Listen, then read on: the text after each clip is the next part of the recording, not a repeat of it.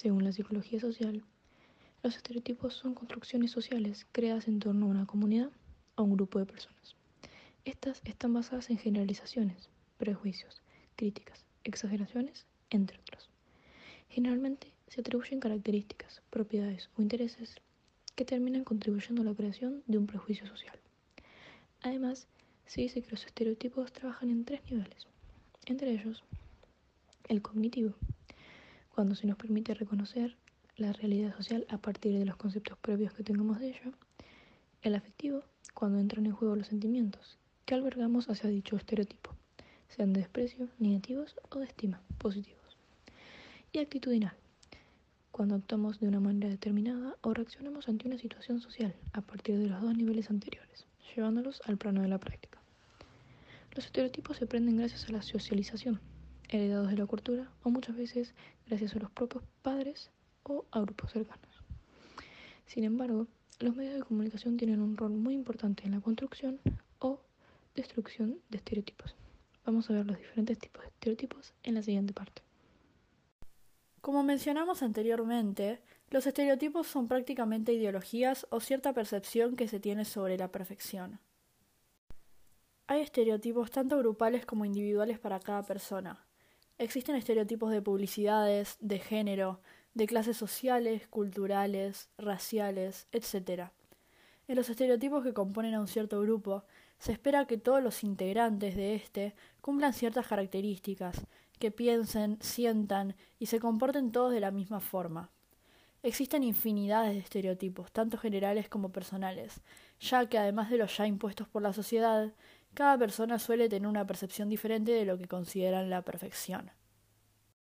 En cuanto a ejemplos de estereotipos con los que nos podemos encontrar en nuestro día a día, socialmente a los hombres se les vincula con cualidades como la valentía, el carácter dominante, la racionalidad, la fortaleza o la eficacia, entre otras. A la vez, la figura femenina es sinónimo de sustantivos como la fragilidad, la inestabilidad, la sumisión, la dependencia, la falta de control de sí misma, la pasividad o frivolidad. En cuanto a las publicidades, los estereotipos son ideas simplificadas de la realidad que han sido aceptadas por la sociedad o por un grupo de personas determinado. No tratan simplemente de vendernos el producto al que hacen referencia, sino que nos venden el éxito social o la competitividad. Por último, y en cuanto a estereotipos de raza, la gente negra se asocia con comportamientos y actitudes que presuntamente emergen de esos cuerpos negros. La alegría, la fidelidad, la obediencia, la sexualidad desabocada, la resistencia física, las habilidades para el baile y el deporte se consideran cualidades que caracterizan a aquellos sujetos que pertenecen a la raza negra. A lo largo de los años, los estereotipos siempre fueron implantados en la sociedad por las personas, desde que nacemos o desde que somos chicos, como cuando nos pintan la habitación de un color o la ropa que tenemos que usar.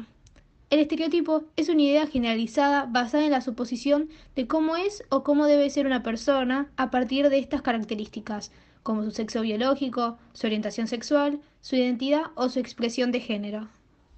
Como hablamos anteriormente, a los estereotipos masculinos se los construye con una imagen de ser fuertes, de ser rudos, de aguantar el dolor, de ser competitivos, activos y seguros de sí mismos. En cambio, a los estereotipos femeninos se los relaciona con palabras como dependientes, sensibles, tranquilas o débiles. Como hablamos anteriormente, la sociedad siempre impone de dónde tiene que trabajar un hombre y una mujer. Por ejemplo, se dice que los hombres tienen que salir a trabajar y ganar dinero para mantener a su mujer y sus hijos. Dentro de estos trabajos se pueden encontrar los trabajos más peligrosos, los de fuerza, como por ejemplo la minería, la construcción o la pesca. En cambio, a las mujeres se las relaciona con esos trabajos de delicadeza, de cuidado, como por ejemplo ser amas de casa y cuidar de sus hijos.